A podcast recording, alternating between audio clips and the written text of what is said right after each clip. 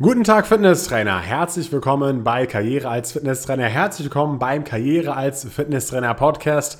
Heute mit einem spannenden Thema und zwar mit den myofaszialen Leitbahnen. Darüber habe ich ja bereits auch schon mal ein Video gemacht, aber das Video war nicht so ganz korrekt und wenn du das Video von letzter Woche gesehen hast, wo ich ihm gesagt habe, dass ich einige meiner YouTube-Videos lösche, weißt du auch, warum das vielleicht nicht ganz korrekt war oder warum ich eben einige meiner Videos gelöscht habe. Wenn nicht, das nochmal gerne anschauen. Aber hier kommt jetzt sozusagen das Update Update zu diesem Video, was ich damals veröffentlicht habe, über die myofaszialen Leitbahnen. Bevor es aber jetzt losgeht, noch ein kurzer Hinweis auf den Demo-Zugang der Karriere als Fitnesstrainer Akademie. Geh, geh, einfach mal gerne mal in die Show Notes und äh, schau mal dort nach. Dort findest du einen Link zum Demo-Zugang und dort kannst du alle drei Ausbildungen, also die Fitnesstrainer B-Lizenz, A-Lizenz und die Personal Trainer Lizenz, kostenlos testen. Das bedeutet, du bekommst die erste Lektion dieser drei Ausbildungen komplett kostenlos und ja, wenn du eben Bock hast, was zu lernen, dann kann ich dir das sehr empfehlen, weil allein alleine durch die ersten Lektionen von diesen drei Ausbildungen wirst du schon einiges dazulernen, was du als Fitnesstrainer oder Fitnessbegeisterter ja, lernen kannst. Und jetzt geht es eben los mit den myofaszialen Leitbahnen. Grundsätzlich haben natürlich die Muskeln einen Ansatz und einen Ursprung und das ist ja auch das, was man in der B-Lizenz lernt. Aber der Aufhänger daran ist jetzt eben, ja, vielleicht steckt noch ein bisschen mehr dahinter, beziehungsweise ist dieses Ansatz-Ursprungsmodell vielleicht sogar schon wiederholt und es ist überhaupt noch die richtige Betrachtungsweise. Und es sollen eben von Kopf bis Fuß riesige fasziale Leitbahnen durch den Körper ziehen und den gesamten Körper verbinden, was eben dieses Ansatz-Ursprung-Modell vielleicht nicht mehr so ganz ja, aktuell erscheinen lässt. Ja? Und wir schauen uns eben heute mal ganz genau an, ob das dann alles so stimmt, welche myofaszialen Leitbahnen es wirklich gibt und was wir eben daraus lernen können. Ja, also erstmal, was sind myofasziale Leitbahnen?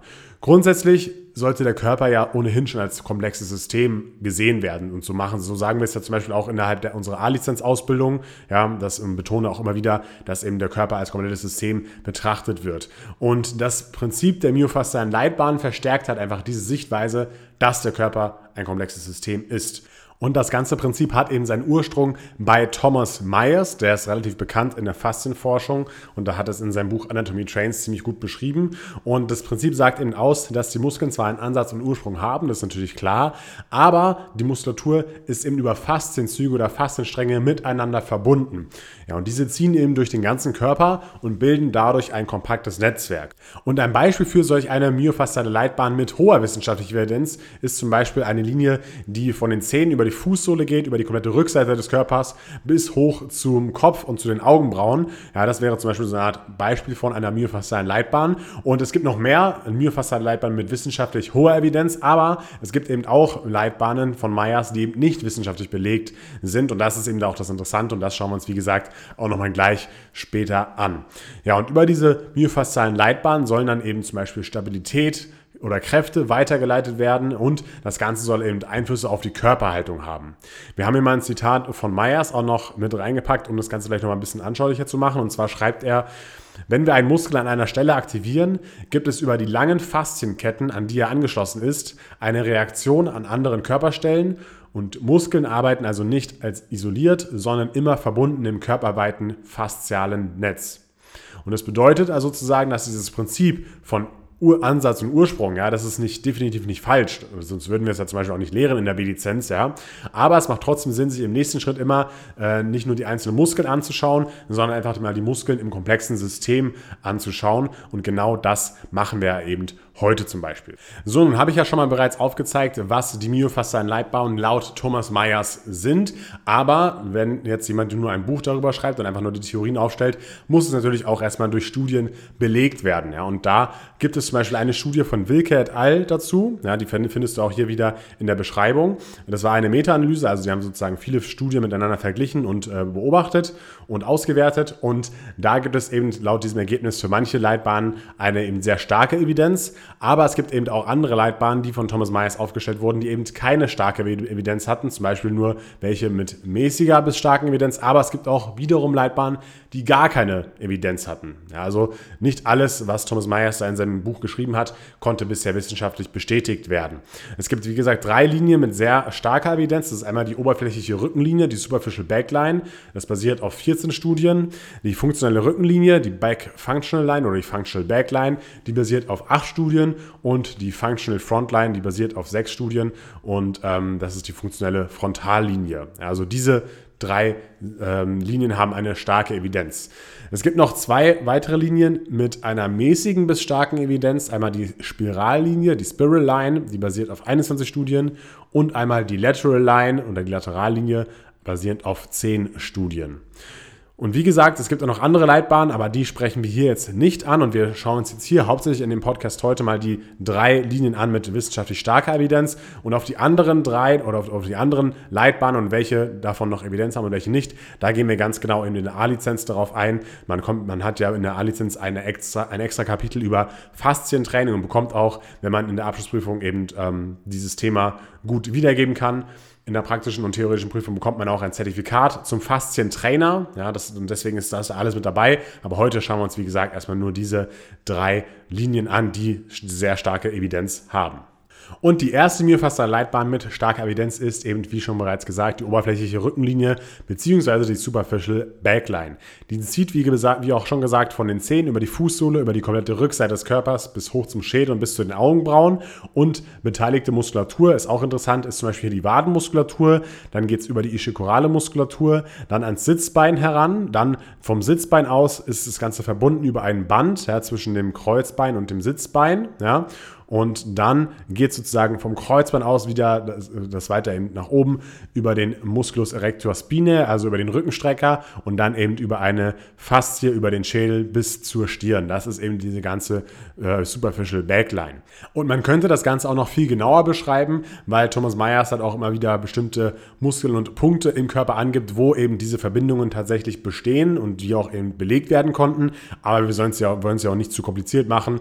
Ähm, das ist ja ein Podcast für Fitnesstrainer Trainer und nicht für Mediziner. Deswegen halten wir das hier relativ einfach an der beteiligten Muskulatur und an den Stellen, wo sich diese Muskeln oder wo diese Verbindungen da sein sollten. Ja, aber wenn du dich da noch weiter interessierst für, dann gerne das Buch Anatomy Trains holen und da sind eben genau die Punkte beschrieben, die ähm, wo, wo, eben diese Verbindungen zwischen den einzelnen Muskeln oder Bändern bestehen sollen. Okay? Und wofür ist diese Linie da, diese Superficial Backline? Insgesamt erstmal für die Streckung, ja, und das macht auch Sinn, weil eben der Erector Spinae oder auch die ischikorale Muskulatur sind ja damit dabei und die sind ja hauptsächlich für die zum Beispiel Rückenstreckung oder auch Hüftstreckung verantwortlich, ja, oder wirken da einfach mit. Dann ähm, ist diese Linie auch noch laut Meyers für die aufrechte Körperhaltung mitverantwortlich, wobei natürlich auch noch andere Muskeln da beteiligt sind und nicht nur die der Superficial Backline Backline, aber das hat Meyers eben so in seinem Buch geschrieben. Und wenn wir das Ganze mit ein bisschen auf die Praxis beziehen, ja, bei so großen Verbundsübungen wie zum Beispiel Kreuzheben oder auch Kettlebell Swings, ja, da ist eben diese Kette stark involviert, weil ja dort einfach diese Muskulatur auch trainiert wird und wir einfach diese Bewegungen zur Streckung, zur Aufrichtung ja, durchführen. Ja. Und diese Kette bzw. diese myofaszialen Leitbahn sind auch wieder ein weiterer Hinweis dafür, dass vielleicht äh, mehrgelenkige Übungen sinnvoll sind, dass wir halt nicht nur einzelne Muskeln isoliert trainieren, sondern eben auch äh, Muskelstränge, Muskelketten trainieren und davon profitieren können.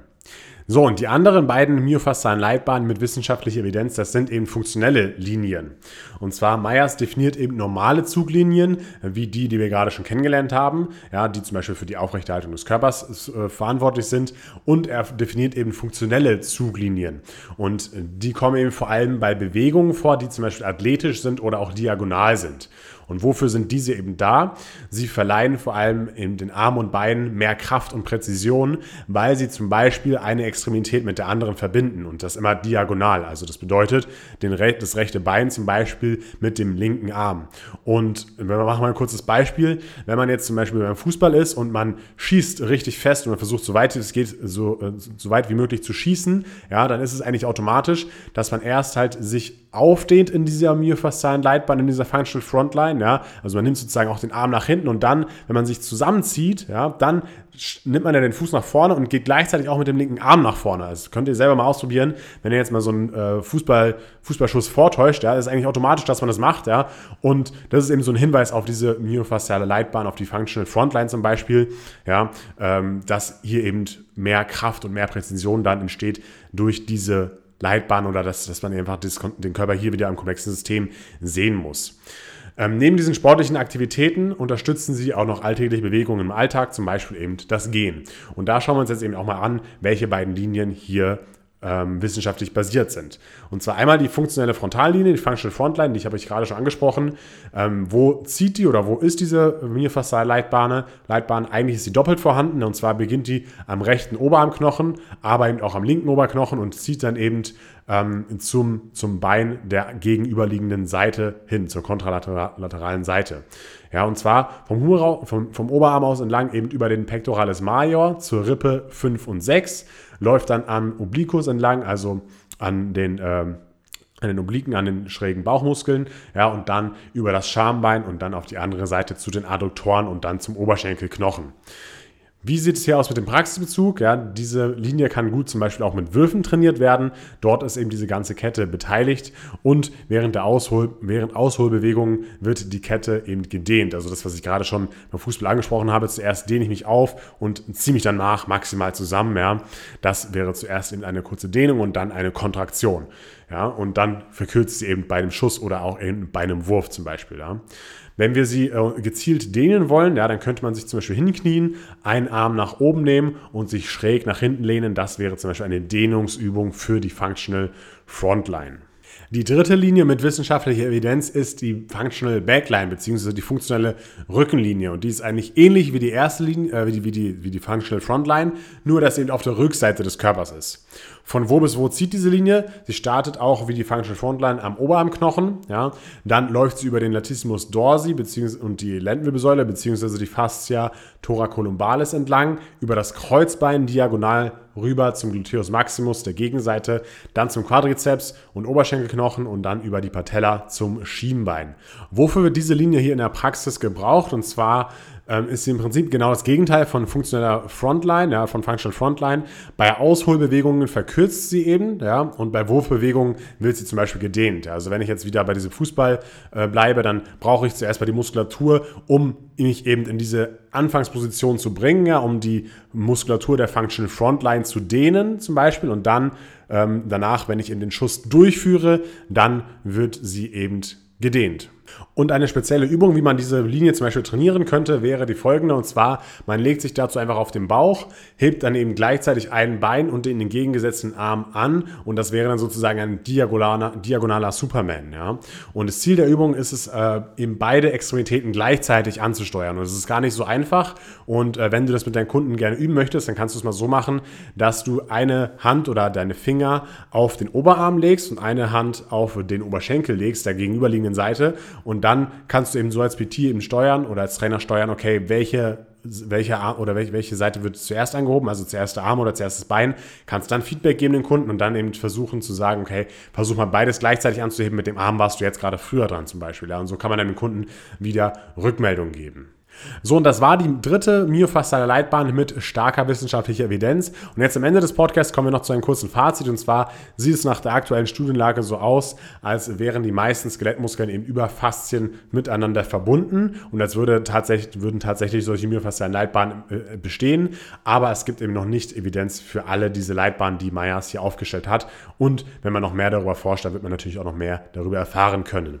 Für uns Fitness- und Personal Trainer sollte sowieso klar sein, dass man den Körper eher als Gesamtpaket sehen sollte und nicht immer nur einzelne isolierte Muskeln trainieren sollte oder dehnen sollte, ja. Ähm, und die Leitbahnen sind einfach ein Beweis dafür, dass eben ja, der Körper als Gesamtes betrachtet werden kann und sollte und auch trainiert werden sollte. Und deswegen sind hier zum Beispiel Übungen, die eben viel Muskulatur aktivieren, super und gut geeignet, ja, um zum Beispiel seine Ziele zu erreichen, je nachdem, welches Ziel man natürlich hat. Aber es, es stellt sich natürlich die Frage, okay, müssen wir denn spezielle Übungen ausführen, um speziell diese myofaszialen Leitbahn zu trainieren? Wahrscheinlich eher nicht, weil sowieso wir schon, wenn wir uns im Functional Training oder auch im Freihandeltraining bewegen und trainieren, sind diese myofaszialen Leitbahnen sowieso schon immer mit dabei und äh, man trainiert es ohnehin. Das bedeutet, man muss nicht unbedingt jetzt äh, Übungen finden, die genau diese myofaszialen Leitbahnen trainieren, weil es wahrscheinlich sowieso schon im Training vorkommt. Wenn wir zum Beispiel im Functional Training Würfe üben, ja, oder wenn wir da Rotationsübungen machen am Kabelzug oder sowas, ist das alles mit dabei. Oder auch die ganz normalen klassischen Übungen, Kniebeugen, Kreuzheben, ja, da sind ja auch myofasziale Leit, Leitlinien mit dabei. Oder zum Beispiel auch beim sportartspezifischen Training, wenn wir im Fußball spielen, da braucht man dann eben dann die Functional Front, Functional Backline, ja, das ist halt einfach das, die normale körperliche Bewegung. Ja, und wenn du jetzt, wie gesagt, noch mehr darüber erfahren möchtest, dann kann ich dir gerne mal die Fitnesstrainer A-Lizenz der Karriere als Fitnesstrainer Akademie ans Herz legen. Dort erfährst du eben alles nochmal über diese myofaszialen Leitbahn. Dann gehen wir natürlich noch viel genauer drauf ein. Da erfährst du aber auch alles über das Thema Faszien. Ähm, morgen kommt ja auch ein Video raus über das Thema Faszien, was eben mal mit vielen Mythen aufräumt, die es zu diesem Thema gibt. Und ja, wenn du, wie gesagt, Bock hast auf die A-Lizenz, dann hol dir mal den Demozugang. Der ist kostenlos, kannst du dir einfach holen. Und dann kriegst du die erste, äh, die erste Lektion der A-Lizenz kostenlos und auch die erste Lektion in anderen beiden Ausbildungen. Link findest du dazu in den Show Notes und ich würde sagen, wir hören uns morgen im Video und beim nächsten Podcast. Bis dann, dein Tim Kinalzig, Karriere als Fitnesstrainer Akademie und ciao.